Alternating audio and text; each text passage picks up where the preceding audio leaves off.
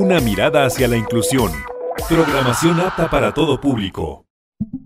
Una mirada hacia la inclusión. Para construir una sociedad incluyente, demos una mirada hacia la inclusión. Radio Imer, la voz de Balún Canán, una emisora perteneciente al Instituto Mexicano de la Radio, presenta Una mirada hacia la inclusión. Un programa para sensibilizar a la sociedad sobre la no discriminación hacia personas con discapacidad. Conduce Lucy Martínez.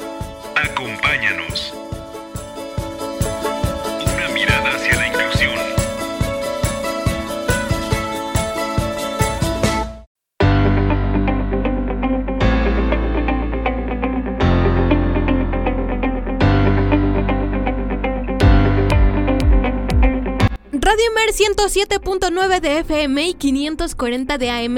Para mí es un gusto poder acompañarte este lunes primero de noviembre del 2021. Bienvenido a la emisión número 76 de este programa titulado Una mirada hacia la inclusión. Estamos aquí trabajando en este día de descanso, de Día de Muertos, así que pues ahí nos guardan un poquito de King Santo, calabacita y ese tipo de cosas. Pero bueno, el día de hoy estoy lista para acompañarte con un tema muy interesante como es la sobreprotección. ¿Quieres saber qué es la sobreprotección? ¿Cómo evitarla? Algunos aspectos importantes que hay que tomar en cuenta para no sobreproteger a nuestros hijos o hijas con o sin discapacidad.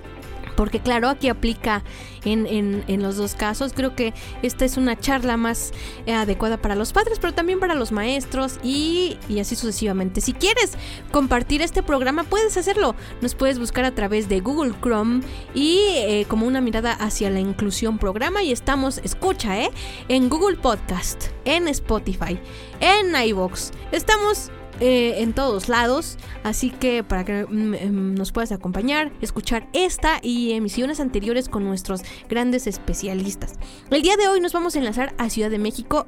En unos minutos más te voy a presentar a nuestra invitada, que será vía telefónica, así que no te lo pierdas. Además, el día de hoy vamos a tener nuestra sección con la maestra Marisa Plano de Educar sin Barreras y vamos a descubrir la pedagogía del amor. ¿Me acompañas? Bueno, pues esto es Radio Imer, la voz de Balún Canán, una emisora perteneciente al Instituto Mexicano de la Radio. Vámonos a la entrevista.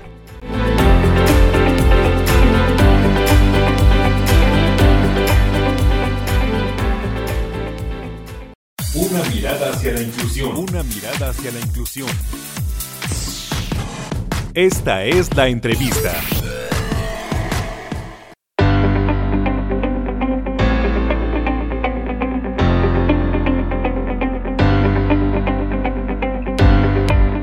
Amigos de una mirada hacia la inclusión, el día de hoy estamos en nuestro primer bloque y el día de hoy vamos a abordar un tema muy importante y que seguramente a muchos de los padres que nos están escuchando en estos momentos les va a servir mucho porque cuando se tiene un hijo con discapacidad pues tenemos algunas actitudes hacia con ellos y a lo mejor son buenas o son malas, ya las iremos descubriendo.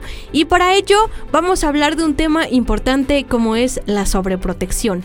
Y en esta ocasión me acompaña y de lo cual me da mucho gusto presentar desde la Ciudad de México vía telefónica mi tocaya y amiga Lucía Porfirio Damaso. Ella es psicóloga y terapeuta familiar, egresada de la UBM. Lucy, muy buenas tardes. Gracias por haber aceptado la invitación aquí a Radio Imer, la voz de Balón Canán de Comitán. Hola Lucy, pues el gusto es mío, gracias por la invitación. Con muchísimo gusto podemos compartir este tema tan, tan importante para, para los padres, para la familia y pues también para la sociedad. Claro que sí, es, es muy importante, mi, mi, querida Lucy, porque, como ya dije, pues eh, en un inicio, pues empezamos, ¿no? A tener estas actitudes con nuestros hijos. Y ya vamos a ver si es bueno o es malo, Lucy. Pero compártenos eh, en tu experiencia qué es la sobreprotección.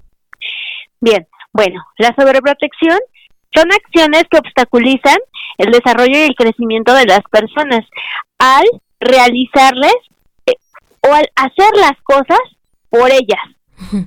Oye, Lucy, y bueno, este, es muy común, digo, uh, esto le sucede mucho a los padres con y sin discapacidad en muchas ocasiones, ¿no? Pero, este, ¿cuáles son las causas de la sobreprotección? ¿Por qué es esto? ¿Por qué los padres buscan eh, como este tipo de, de situaciones? Bien, bueno, en, por ejemplo, los primerizos, pues no, no tienen una idea de, cómo es la crianza de un hijo. Entonces muchas veces son los miedos, el querer ser como los mejores padres, ¿no?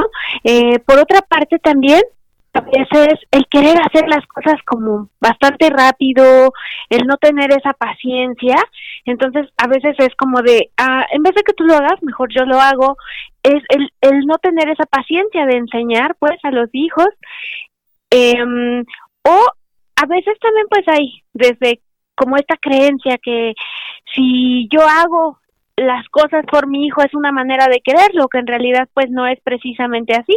Entonces hay muchísimas razones, pero bueno, principalmente son como los miedos, la falta de información, la eh, no experiencia, digámoslo así, em, y eh, muchas veces pues es como la ignorancia, la, la educación también que nos van dando, ¿no? Como el querer hacer todo, todo, todo por los demás. Wow, no, pues es un tema muy amplio y, y, bueno, aquí viene la pregunta del millón y que seguramente muchos nos estamos interrogando en nuestra mente. ¿La sobreprotección es buena, es mala eh, y este, este tipo de cosas? Claro, bueno, en realidad la sobreprotección es una conducta violenta, Lucy. Entonces, la verdad no es nada recomendable. ¿Por qué? Porque se genera mucha dependencia, porque no permitimos el desarrollo y el crecimiento de las personas, ¿no? Eh, ahorita estamos hablando de los hijos, pero es en todos los aspectos. Eh, a nivel social incluso hay gente que a veces está siempre como muy muy servicial y es muy es muy lindo servir, es muy lindo apoyar, pero a veces querer apoyar sin que la otra persona lo necesite, lo único que generamos a veces son como vicios o a veces creemos que las personas no tienen la capacidad para resolver como ciertos problemas. Entonces, tanto eh, en realidad eh, ayudar, apoyar es muy bonito, pero ya cuando generamos o bloqueamos que la otra persona sea independiente, realice las cosas por sí sola. Eh, es una manera de, mm, digamos, de minimizar su, su capacidad. Entonces, es una manera de violencia en realidad. Entonces, pues, no, no es nada recomendable. Dios mío, entonces nosotros al sobreproteger a nuestro hijo, a nuestro hermano, a lo que sea, pues desafortunadamente lo estamos violentando en su autoestima, ¿no? Eso es lo que estoy entendiendo. Y esto ayuda a que no haya un crecimiento emocional, un crecimiento de la inteligencia emocional y todo esto que conlleva, ¿no? Y, y, aquí entramos en un tema muy interesante, mi querida Luce. ¿Cuáles son las consecuencias de, pues, eh, la, de la sobreprotección en este sentido con los hijos con y sin discapacidad?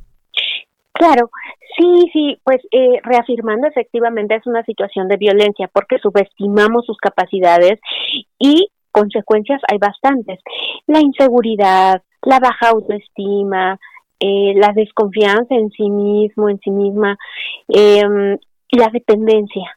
Entonces, realmente tiene consecuencias muy graves en, en su misma persona, en sus relaciones interpersonales y sobre todo, pues en su trabajo, en su desempeño escolar y laboral.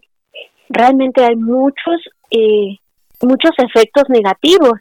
Eh, por ejemplo, podríamos pensar eh, personitas que han vivido como con mucha sobreprotección, les cuesta trabajo enfrentar retos, eh, sufren mucho ante la frustración, al no poder resolver eh, solos sus problemas, pero sobre todo hay un miedo inmenso que, que, que invade, que genera toda esta inseguridad. Ok, y en, en el caso de que um, existan niños que, bueno, que ya viven con esta situación de sobreprotección, ¿cómo podemos ayudar a los padres a que superen este bache? ¿Cómo podemos apoyar a los padres y a los hijos? Porque pues finalmente ellos están inmersos en, en la misma dificultad. Claro. Bueno, eh, a los padres, si hay, hay justo talleres, hay mm, escuelas para padres y sobre todo, bueno, también si pueden tomar como terapias a nivel personal, porque esta manera de sobreprotección tiene que ver con una historia, una historia personal. Por ejemplo, eh, hay padres, madres, ¿no? Que de repente tienen a sus bebés cuando no hay incluso ninguna discapacidad, pero voy a poner un ejemplo, que a lo mejor hayan perdido a un pequeñito anteriormente, a lo mejor eh, a ellos mismos les han enseñado como no tener como o no creer en sus propias capacidades, que haya un miedo, pues, ¿no? O que a lo mejor haya una mamá, una suegra, un alguien, un papá que les esté diciendo, y cuídalo, y tienes que ser bien, buen buena mamá o buen papá. Entonces, es tanta la presión social, es tanto el miedo, pues tenemos que revisar cuáles son sus creencias, cuáles son sus ideas que le acompañan en la educación también hay mucha presión social con ser mejores padres. Y entonces, a veces, por querer ser mejores padres, se nos olvida tener hijos felices en la crianza. O sea, es como, a veces ya ni pensamos como, este, mm, no importa cómo viva mi hijo, mi hija, lo importante es que yo tengo que verme socialmente como madre buena, como padre bueno. Un claro ejemplo, no sé, por ejemplo, yo como madre o buena madre tienen que ver a mis hijos siempre limpios, pero no les dejo que jueguen, no les digo que no porque se van a caer, porque se van a ensuciar, porque entonces no se desenvuelven. Entonces ellos mismos también van dejando, o sea, al principio los niños son muy inquietos y, y son curiosos, o sea, cuando son bebecitos a lo mejor tocan todo, chupan todo y cuando hay muchas sobreprotecciones, no chupes nada, no toques nada, ¿no? O sea, y entonces van vamos dejando como seres humanos, vamos dejando como esas eh, eh, curiosidades, esas maneras curiosas de, de investigar. Entonces, aquí tenemos que revisar cuál es la historia de cada papá, cada mamá, qué le lleva a tener esa actitud, cuáles son sus miedos, cuáles son sus creencias y desde ahí trabajar. Y por otra parte, también con los niños, pues justo buscarles un espacio diferente, que haya retos, que, que conozca sus propias capacidades, que haya más juegos, em, darles esta seguridad, generar esta esta, generar esta independencia, esta autonomía. Entonces yo siempre sugiero pues eh, el deporte, el trabajo, eh, los juegos de mesa, la creatividad, hay muchas formas para poder trabajar con esto, tanto con los niños como con los mismos padres. Claro, eh, entonces hay una variedad de, cosas que podemos nosotros implementar en, en, este transcurso, en este caminar, ¿no? Porque no es fácil cuando a un padre le dicen, oye, pues tu hijo tiene una discapacidad, ¿no? Y a lo mejor ellos se frustran y a lo mejor ellos quieren apoyar y en ese momento de apoyar pues también se vuelve una costumbre y, eh, pues trae consecuencias muy eh, difíciles, ¿no? Muy complejas como tú lo decías en, en un inicio, ¿no? Y una de ellas es que pues el niño difícilmente va a poder interactuar, por ejemplo, en la escuela, ¿no? Con sus demás compañeros por, por miedo a lo mejor. Y muchas veces estos miedos los aprendemos desde casa o nosotros mismos también pues no, no podemos superar. Pero una, una, cosa que también va relacionada con esto, y ya lo hemos mencionado, esta palabra de miedo, ¿cómo podemos superar estos miedos que a lo mejor se nos van creando? Claro, bueno, Lucy, primero voy a retomar un tema que dejé hace un momento, como porque hablé acerca de todas estas maneras de enfrentar eh, eh, la sobreprotección desde una manera general. Pero ahorita tú volviste a retomar desde la parte de la discapacidad, sí. ¿no? Cuando los padres reciben la noticia que tienen un hijo con alguna discapacidad, cualquiera que sea, en realidad los padres viven un duelo. Ajá. ¿Por qué? porque están esperando de alguna manera, o, o sea, un padre, una madre nunca está esperando así de, ay, voy a tener un hijo con alguna discapacidad, ¿no? Entonces de repente ah, esperan, tienen una idea y de repente esperan y les dan una noticia algo diferente, ¿no? Es como si de repente eh, tú tienes un viaje y de repente te vas a te vas a Italia y llevas tu traje de baño en un lugar calorcito y así y de repente no te das cuenta y tu avión aterriza en Holanda, donde hace mucho frío y todo eso, pues es un shock, ¿no? Claro. Entonces, los padres se llenan de mucho miedo, de falta de información, de ¿y ahora qué? ¿No? Yo traía el mapa de Italia y ahora ¿qué hago con todo esto? Sí. Entonces, hay un bloqueo. Y entonces, en ese momento, también se sugiere un proceso, un acompañamiento emocional para poder enfrentar esto, porque justamente cuando no se enfrenta, cuando no se vive este duelo, ¿no? Pueden eh, generarse como ciertos vicios, como la negación, como em, quedarse con miedos, con muchísimas cosas que son acciones que obstaculizan justamente tanto su propio crecimiento como padres, así como el crecimiento para sus para sus pequeños, para sus niños, ¿no? Entonces, eh, a veces muchos padres viven una negación o de plano sobreprotegen a sus hijos para que nadie los vea o para querer decir, no, no, no, a mi hijo no le pasa nada y hasta les enseñan a ser como casi normales en el caso de la discapacidad visual, ¿no? Así como, ponte lentes y no te muevas, y no, o sea, que nadie note casi, casi que tú no ves, ¿no? Entonces hay una negación terrible hay un miedo, entonces desde esa sobreprotección tiene que ver también como yo, por un lado, quiero que tú seas independiente, pero por otro lado, mi miedo es tanto que yo no sé cómo tratarte, que yo no sé cómo apoyarte, que justamente llega la sobreprotección, ¿no? Recuerdo mucho de, en una ocasión, bueno, he trabajado con niños, con padres eh, que tienen algún hijo con alguna discapacidad y de repente, este, me acuerdo mucho que una mamá alababa mucho a su hijo, ay, que mi hijo es súper inteligente, ay, es que, que, de verdad, y yo, ay, pues sí, pero un día el hijo se iba a servir un poco de leche y la mamá corrió y, no, no, no, no, no, se te va a caer, se te va a caer. Y yo así de, pues, no que confía y que cree que su hijo es inteligente, en realidad hay una eh, un doble discurso. Por un lado, con la palabra, pues es como, sí creo en ti, pero en el fondo en realidad no creo en ti, porque estoy dudando de tus capacidades, ¿no? Claro. Entonces, es, es como, son como cosas bastante fuertes cuando vives también como en este doble discurso. Por un lado te dicen, no, es que tú eres bien lista, es que tú eres bien listo, tú puedes, y de repente con las acciones te hacen sentir como que no puedes, ¿no? Entonces, todo eso se va introyectando pues justo con muchísimo miedo. Y retomando esto, donde dices, ¿cómo se trabaja con el miedo? ¿No?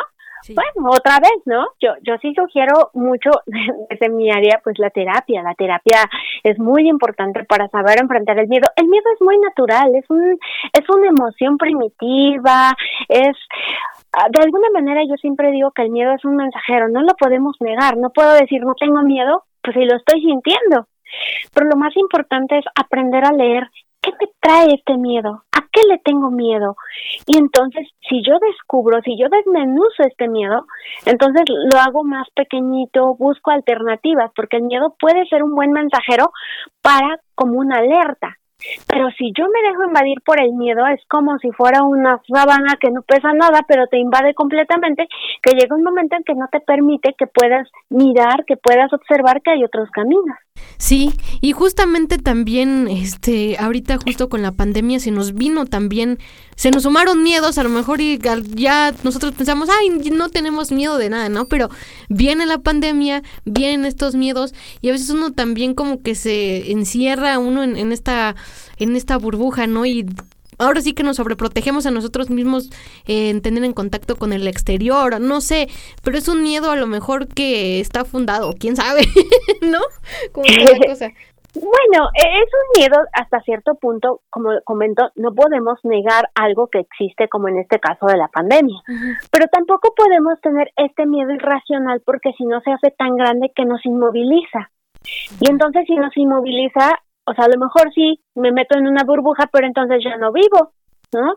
Entonces, el miedo, como lo comento, es un, es un, es un sentimiento, es una emoción de alguna manera primitiva que es natural, pero hay que aprender a distinguir, a ver qué me da miedo y cómo puedo enfrentar esto, cómo puedo buscar alternativas para bajar el nivel del miedo, porque si no eh, trabajo eso, con mis pensamientos empiezo a alimentar el miedo, igual va creciendo, creciendo, creciendo, que me inmoviliza. Y esa es la parte que debemos trabajar. En este caso de la pandemia, sí hay muchísima gente que se cuida tanto, pero ya después, pues ya ni siquiera nos vamos a enfermar de la, del coronavirus, sino más bien de estrés, de tanta ansiedad, ¿no? Entonces, también hay que aprender a regularnos. Y todo esto es a través del conocimiento y manejo de nuestras emociones. Claro, y algo muy importante es dejar que los chicos, eh, en este caso de la protección, dejar que ellos experimenten, ¿no? Y a lo mejor, y si se tiene miedo que se caiga, pues como dice el dicho, no va a pasar del suelo y a lo mejor no va a pasar de un chipote. Y porque también, pues de eso nos enseña a no chocar con el mismo obstáculo, ¿no? Este, no sé, esa es mi forma de pensar, ¿no? A lo mejor, quién sabe.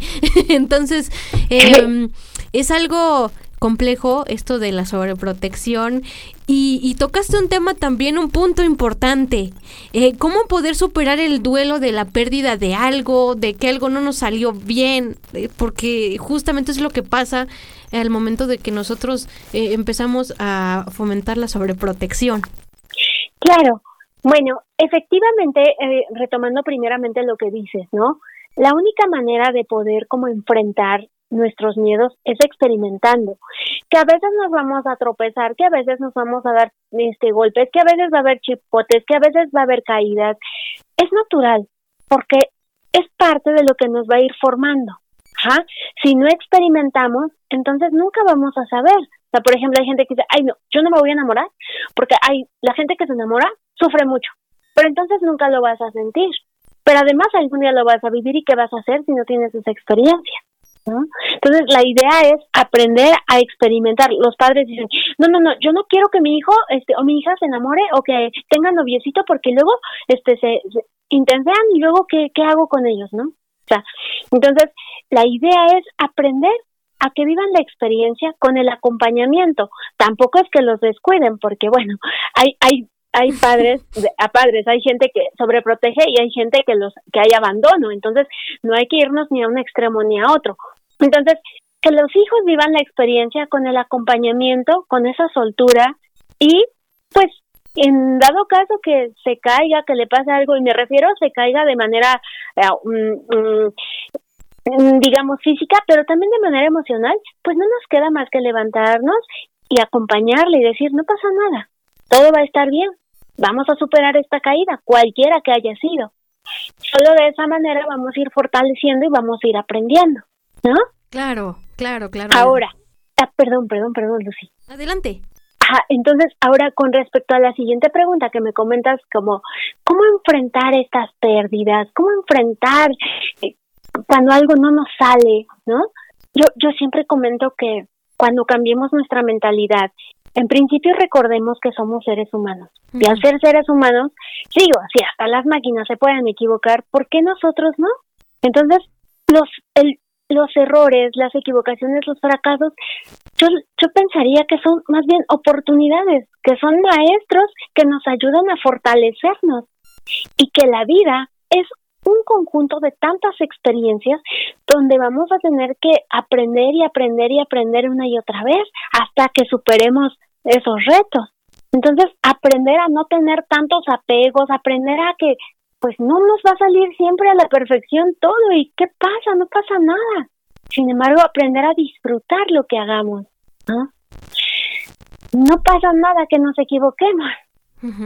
Entonces, si tú me preguntas cómo enfrentar esos eh, eh, esas pérdidas, pues sí, es así, tan natural como ah, me equivoqué, si tengo que llorar, lloro, si tengo que sobarme, me sobo, si tengo que descansar, descanso un poquito.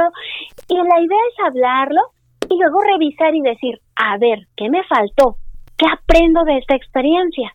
Okay. ¿Qué haré para la próxima vez o qué no haré para la próxima vez? Exactamente. Las cosas que nos ocurren en la vida son momentos de aprendizaje y a lo mejor algo que perdiste a veces no depende de ti, sino de agentes externos y pues ni modo. Hay que seguir para adelante, como dicen, ¿no? Ver eh, algo nuevo por hacer, porque seguramente siempre sale algo nuevo. Y en el caso de los padres, pues aprender a Mm, vivir y aceptar la discapacidad de su hijo, ¿no? Creo que eso es importante de, de, de, esto, pero muchos dicen es que no lo acepto, no puedo, pero ¿qué haces entonces, no? Claro, es, es complicado, no es fácil porque como yo comentaba, es un duelo. Entonces la idea es vivir el duelo.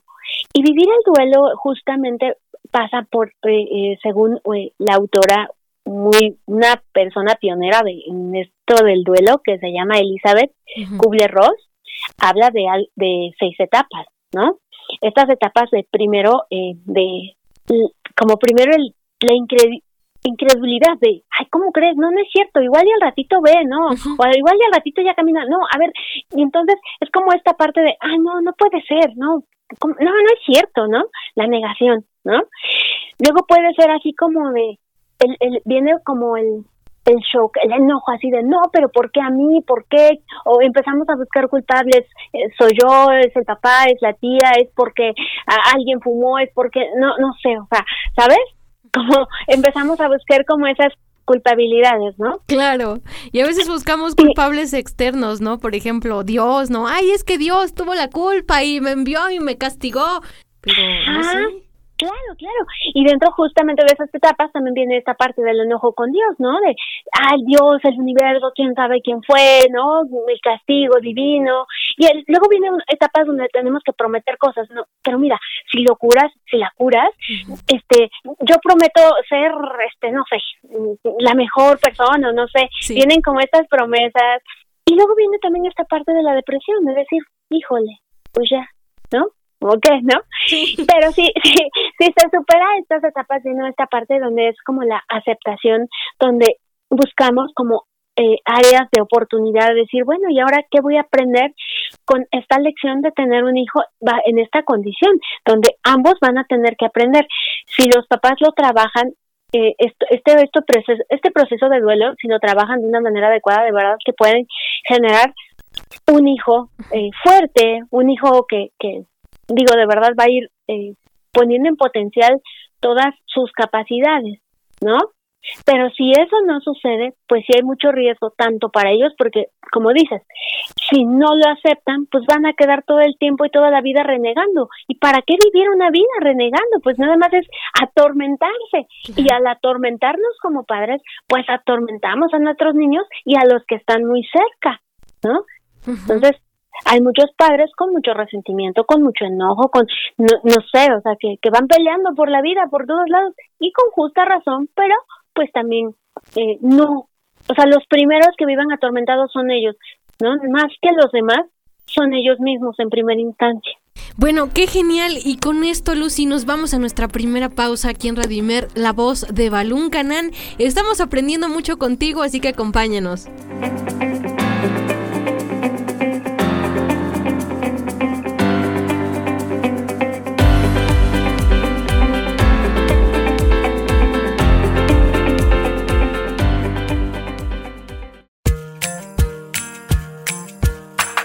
Las personas con discapacidad tienen derecho a la igualdad de oportunidades y a la inclusión social. Una mirada hacia la inclusión. Continuamos. La participación es un derecho, no un privilegio. Continuamos.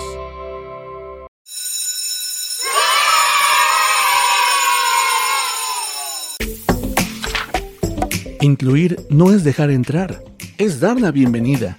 Educar sin barreras.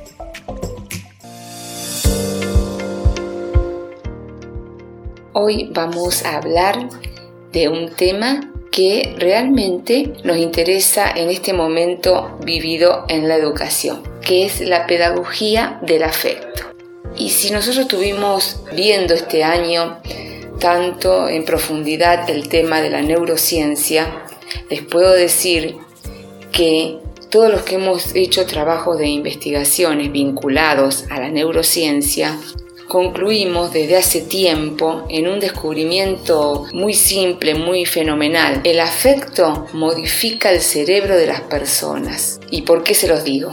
Un niño o niña expuesto a las relaciones y demostraciones de afecto no solo se desarrolla distinto a uno carente de afecto, sino que su cerebro cambia y por lo tanto se modifican sustancialmente sus posibilidades y capacidades como persona. Así de importante es el brindar afecto o de transmitir un conocimiento por medio de los afectos. Por su lado, estudios y evaluaciones en el ámbito de la educación vienen consistentemente mostrando que el factor decisivo en la relación maestros-alumnos y en el logro escolar asociado a esta relación no es ni la preparación ni la experiencia docente, es el afecto. Los profesores que consiguen mejores relaciones y resultados con sus alumnos son aquellos que cultivan la empatía y la simpatía. Les brindan comprensión y cariño, depositan en ellos altas expectativas y se los hacen saber. Apuntalan su autoestima, les ayudan a confiar en sí mismos, les estimulan y alientan constantemente. Es como cuando hablamos del fracaso escolar y decimos, ¿quién tiene la culpa frente al, fracaso escolar? Es el chico. Y vemos que a veces no es el chico. Los niños pequeños necesitan que las personas adultas le hablen y le conversen, incluso cuando todavía no saben hablar. Todos los niños necesitan jugar porque es jugando como aprenden y cómo se relacionan con los otros niños. Todo niño es curioso, explorador e investigador. Necesita explorar y experimentar, reflexionar por sí mismo y preguntar. El niño pregunta no por impertinente, sino porque es inteligente. Ténganlo en cuenta esto. Toda pregunta infantil es importante. El temor, el maltrato, el castigo causan desorden y dolor a quienes lo padecen y por eso son antipedagógicos, tanto en el hogar como en la escuela. Alguien quiere alentar determinado comportamiento en su hijo o hija, amenace y castigue y logrará exactamente lo contrario. Si usted quiere concitar el interés por determinado tema de estudio, verá que con un buen trato, haciéndole sentir a la persona que puede, logra la motivación. Y es que el amor es parte consustancial de la calidad de la educación. No es un componente aparte, un agregado, un insumo al margen. No existe calidad y calidez como oferta de trabajo. La calidez es inseparable de la calidad. Los casos eh, que se presentan son decisivos, por, ya sea de buen trato o de mal trato, para um, un aprendizaje eficaz. Si hemos de elegir un elemento a cambiar en nuestro sistema educativo, elijamos el afecto. El afecto del lado positivo. Es lindo que el alumno te trate bien a vos y que vos trates bien al alumno. No hay política educativa, reforma curricular, capacitación docente, pedagogía o tecnología que pueda tener repercusiones tan significativas y duraderas sobre niños y jóvenes y sobre el futuro de la educación como una profunda reforma en el mundo de los afectos, tanto en el hogar como en el sistema educativo. Recordemos, estamos exigiendo y pidiendo educación de calidad y el afecto es un componente fundamental. Hasta el próximo micro.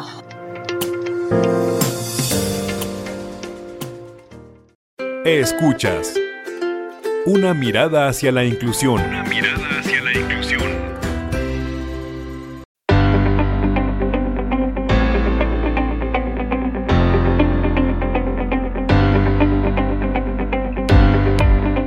Estamos de vuelta en una mirada hacia la inclusión. Estamos en nuestro segundo bloque. Si nos acabas de sintonizar, estamos platicando con Lucy Porfirio, ella es psicóloga y terapeuta familiar. Estamos hablando de un tema importante como es la sobreprotección hacia nuestros hijos con discapacidad, pero también aplica para los chicos que no tengan discapacidad. Y ya vimos que tenemos que aprender a soltar, a superar nuestros miedos, a acercarnos a lugares donde nos puedan brindar orientación, información. No hay que ahogarnos en un vaso con agua y bueno, ya vimos las consecuencias, ¿no? De, lo que trae la sobreprotección en nuestros hijos y, y, este, y esto es, esto es muy complejo porque igual cuando crecen los hijos van a vivir toda la vida preguntándote qué va, preguntándote qué, qué voy a hacer, ¿no? ¿Qué, qué se va a hacer?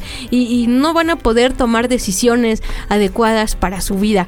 Pero Lucy, eh, por favor, queremos unos tips aquí para, para pues dejar de sobreproteger o no sobreproteger a nuestros hijos, a nuestros hermanos o a quien tengamos.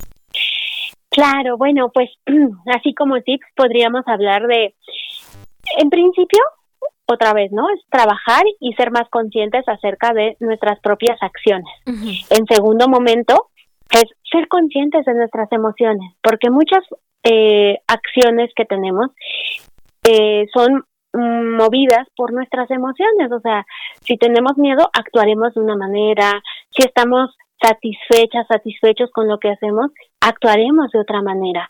Entonces, es ser conscientes de qué nos mueve, cuáles son nuestras emociones, qué tenemos, ¿no? En tercer momento, aprender a realizar cosas que nos agraden, ¿no? Cuando nosotros eh, nos sentimos que vivimos, disfrutamos lo que hacemos, entonces damos chance, somos empáticos con los otros y damos chance que los otros hagan lo mismo, pensando en los hijos, en las personas cercanas, ¿sí? Entonces, eh, ser más conscientes en nuestra vida día con día, eh, tratar, eh, siempre comento esto, esto de disfrutar la vida, ¿no? Está muy bien ayudar, ayudar es muy bonito, pero siempre es muy importante preguntar, ¿te puedo ayudar? Eh, ¿Necesitas que te apoye? ¿Tú crees que puedes? Eh, hazlo y si necesitas apoyo, sabes que cuentas conmigo. O sea, este apoyo más como eh, justo de apoyo, no de invasión, ¿no? Entonces, eh, son como los tips que yo, yo podría sugerir. Eh, ser más conscientes en lo que estamos realizando y para qué lo estamos realizando. Sí, claro, y otro consejo, y justo lo, compartimos ese rato, es dejar que experimenten, dejar que, que, los chicos se suelten, que intenten algo, este, algo, algo, nuevo por hacer, porque siempre hay cosas que aprender diario, diario estamos en constante aprendizaje, y eso es justo lo que muchos niños cuando asisten a la escuela de educación especial, pues a veces llegan, a veces sin, y esto sin saber ir al baño, sin poder desplazarse, porque a lo mejor en su casa pues lo sobreprotegen o, lo llevan al baño y pues el niño a lo mejor lo que necesita es que mm, lo dejen respirar, ¿no? Como se dice mm, así, ¿no? Este, cotidianamente. Entonces, em, por eso estamos trayendo este tema, porque seguramente a muchos padres les va a servir esto que estamos comentando aquí en una mirada hacia la inclusión. Y, y Lucy, otro aspecto importante, ¿cómo podemos brindarles esa confianza a nuestros hijos? ¿Cómo podemos implantarles esa seguridad? Porque a veces van a las escuelas y, y, creo que nos pasa a todos. Eh, cuando, por ejemplo, el maestro está dando su clase y, pregunta, ¿alguien tiene alguna duda? Y pues a veces uno no contesta porque digo, ¿y si me equivoco? ¿Y si no está bien mi respuesta? ¿Y qué van a decir? Y pues eso, eso demuestra nuestras inseguridades. Claro.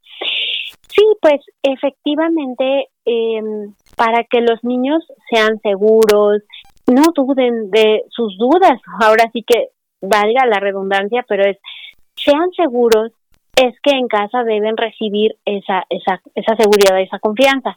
Y para que ellos puedan sentirse seguros, eh, es permitirles, como bien lo hemos reiterado, que experimenten, tenerles paciencia y que si se equivocan, no atacarles, a lo mejor hablarles con firmeza y decirme, ah, bueno, aquí estuvo el error, analicemos y volvemos a repetir, no pasa nada, con paciencia, la paciencia es muy importante. Eso va a ayudarles a generarles seguridad, a recordar que no pasa nada si nos equivocamos, si nos sirve para aprender. ¿sí? Es importante enfocar nuestra atención y lo más importante es generarles la confianza que todo lo que sientan lo expresen de una manera asertiva. Si tienen dudas, que pregunten.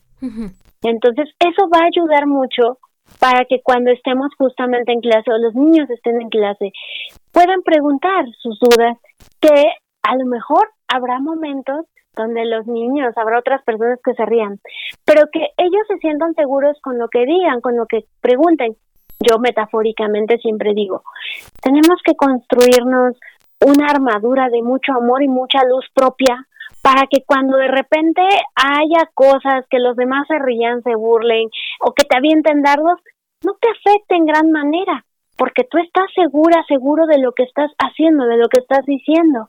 Entonces, para eso, sí, es generar una autoestima, una autoconfianza, una seguridad en nuestros niños, porque efectivamente en la vida, en los trabajos, en las escuelas, vamos a encontrar personas que a lo mejor tienen mucho malestar y al tener mucho malestar pues siempre van a estar eh, de alguna manera pues a veces molestando, generando conflicto y demás.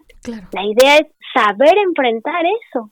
Así es, y has tocado puntos importantes y uno de ellos es el autoestima. El autoestima es, es fundamental para el desarrollo del ser humano, para el crecimiento, para que él pueda ser emprendedor, para que pueda hacer muchas cosas que a la larga le satisfagan, ¿no? Entonces, ¿Cómo poder fortalecer nuestra, nuestra autoestima? O sea, eh, creo que muchas veces nosotros tenemos así como se dice, ¿no? Bajones emocionales y decimos, no, es que la vida no vale la pena y, y empezamos a mortificarnos, pero ¿cómo fortalecer esa autoestima? O hay gente que, pues no sé qué pasa, ¿no? Que dice, ay, es que en la vida todo me sale mal, no, o sea, cada trabajo que voy me persiguen los problemas. Eh, ¿Qué, qué, qué se puede hacer en este sentido? Bueno, Lucy, el autoestima se va generando a lo largo de la vida. Vamos haciendo o fortaleciendo nuestra autoestima con las experiencias, con las convivencias, con las interacciones.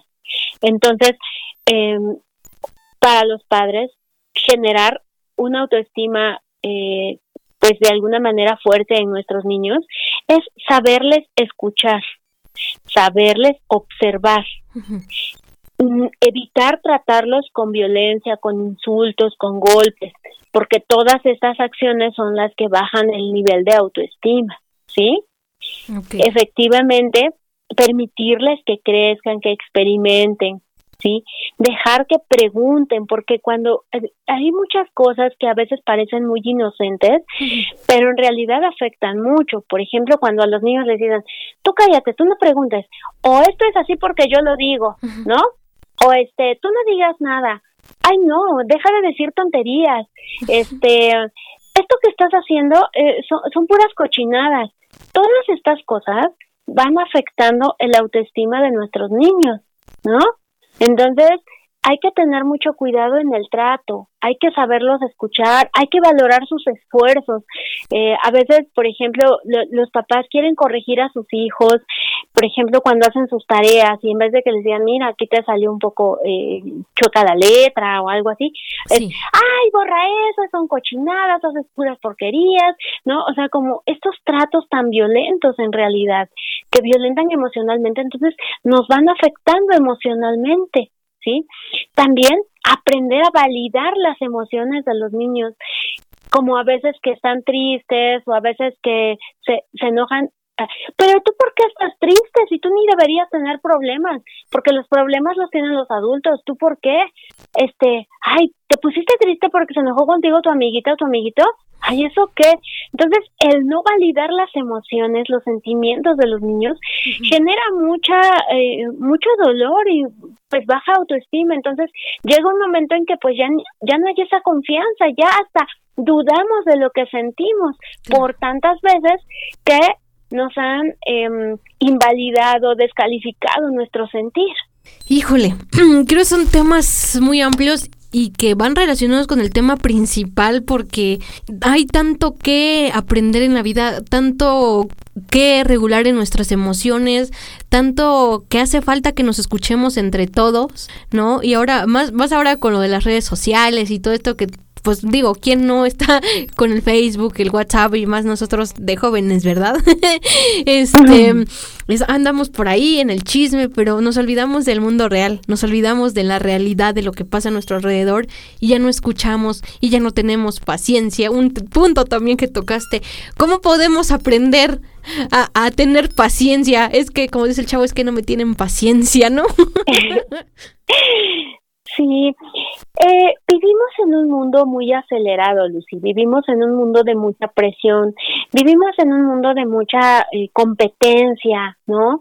Entonces, desafortunadamente, ya no aprendemos como a sentirnos.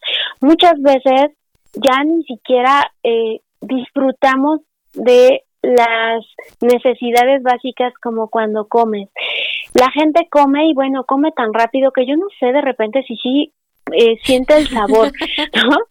Tomas agua y ya ni siquiera sabes si lo estás tomando porque te gusta, porque te dicen que debes tomar agua al día, ¿no? Entonces yo, yo siempre pienso que a veces nos alejamos mucho de nuestra propia persona. Entonces, al alejarnos de nuestra persona, vamos siempre como a prisa. No sé a dónde vamos, pero vamos a prisa y dejamos de disfrutar las cosas.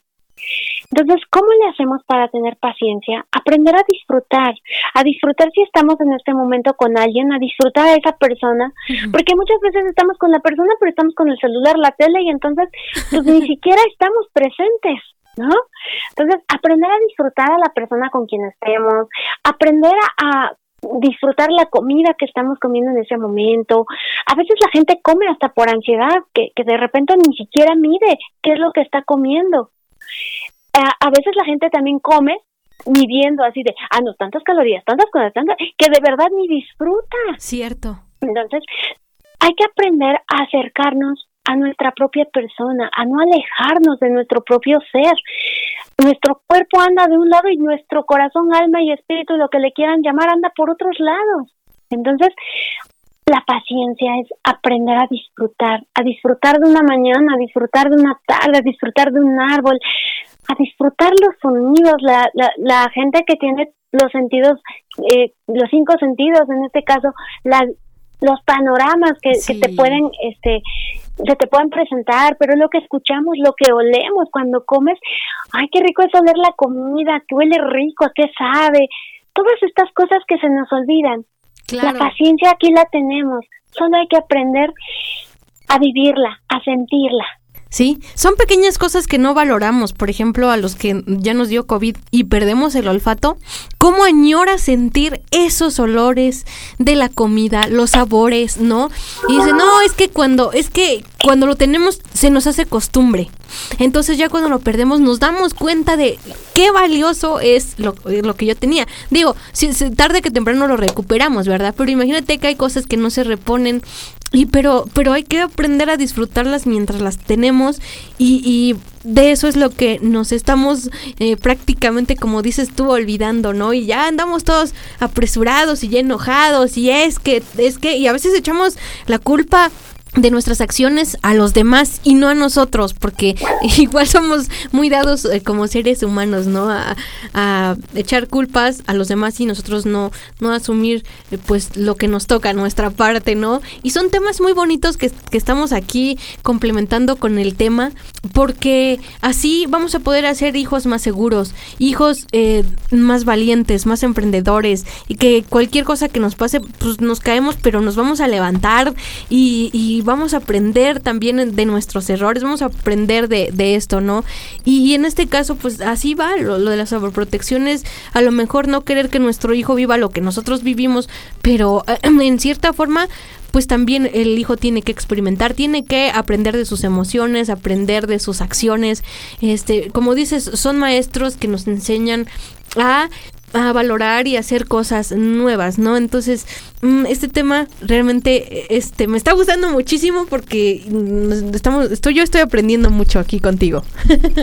Ay, siempre aprendemos yo de ti, Lucy, aprendo mucho, eh, incluso a, a, cuestionarme, a reflexionar juntas, creo que es, es muy rico, ¿no? Y por supuesto, sí, todas, todos estos temas que hemos tocado, ¿no? Como la autoestima, como la paciencia, como el duelo, todo eso al final va eh, conectado con esto de la sobreprotección, de cómo evitar la sobreprotección, pero antes de cómo evitar, primero es entender qué es la sobreprotección, de dónde puede venir la sobreprotección y cómo evitarla, ¿no? Entonces, la idea es poder entender como, como este, eh, este proceso y todo lo que implica. ¿No? Entonces, en, resumen, yo en este caso podría pensar que algo muy importante es aprender a vivir con mayor conciencia. Eso es muy importante. Y, y también aprender a experimentar la vida tal cual venga porque no nos queda de otra. Siempre comento, o la vives o eh, reniegas, pero si reniegas, te vas a atormentar y si la vives, la vas a disfrutar. ¿Qué eliges? Aprender a elegir. Pues eh, eh, esto nos está quedando mucho, mucho para la mente, para la reflexión en casa. Seguramente nos están escuchando ahorita a la hora de la comida y es un momento también de, de, valorar a quien tenemos a un lado, ¿no? A disfrutar esta comida, esto que, que ya nos comentó aquí nuestra invitada y, y, acudir también, como dices, ¿no? Si estoy en, un problema emocional y, eso me impide poder orientar a mi hijo, pues acercarme, ¿no? A un psicólogo en este caso, porque muchas veces creemos, ay, es que el psicólogo es para los locos, ¿no? Y no es así. Sí, sí, sí, siempre, siempre me comentan eso, ¿no? Ay, eh, es muy grave esto que, me, que tengo, ¿no? y yo así de, mm, ¿no? Pero sí, sí, aquí algo bien importante es eso, Lucy, ¿no? Aprender a vivir el presente, aprender a disfrutar lo que tenemos, porque a veces sufrimos por lo que no tenemos y dejamos de disfrutar lo que sí tenemos. Qué bueno, sí, porque, pues bueno, a los papás, ¿no? Pues tienen un hijo con discapacidad y, y es algo que no puedes cambiar pero sí disfrutar de la persona que tienes al lado tuyo, a lo mejor y aprenderle algo también, ¿no?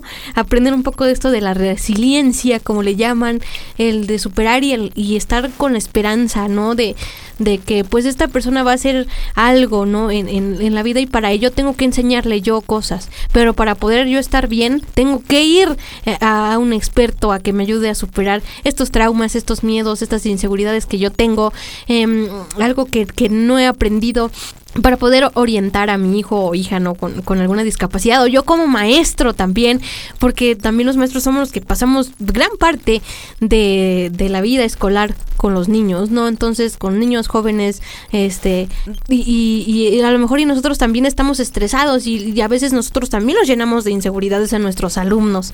Entonces pues este tema la verdad es que es, está genial y para complementar y algo importante es decir que eh, también eh, al tener eh, una discapacidad, pues también no limitar a la, a la persona con, con, discapacidad. A lo mejor si tú trabajas con una persona con discapacidad, si tú eh, le enseñas a una persona con discapacidad, no la limites porque en serio que muchas veces los límites se los estamos poniendo nosotros y no es la persona quien tiene esos límites.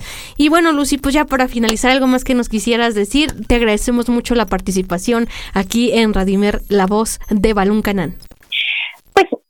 Agradecer la invitación, Lucy. Eh, he estado muy contenta disfrutando de esta charla, de esta charla rica, de esta manera de compartir en voz alta, de pensar en voz alta juntas y bueno, compartirlo con, con la gente que nos pueda estar escuchando.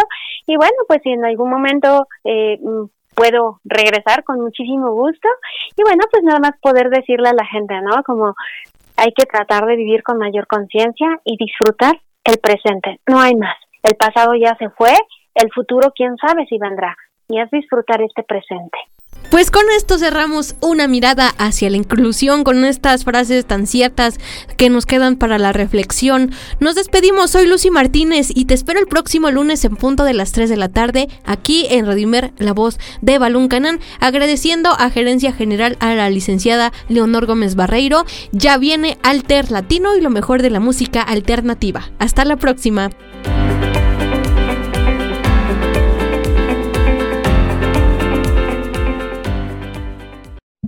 Radio Imer, la voz de Balún Canán, una emisora perteneciente al Instituto Mexicano de la Radio, presentó Una mirada hacia la inclusión. Una mirada hacia la inclusión. Juntos ayudemos a conformar una sociedad incluyente. Escúchanos en la próxima emisión. Mirada hacia la inclusión. De una mirada hacia la inclusión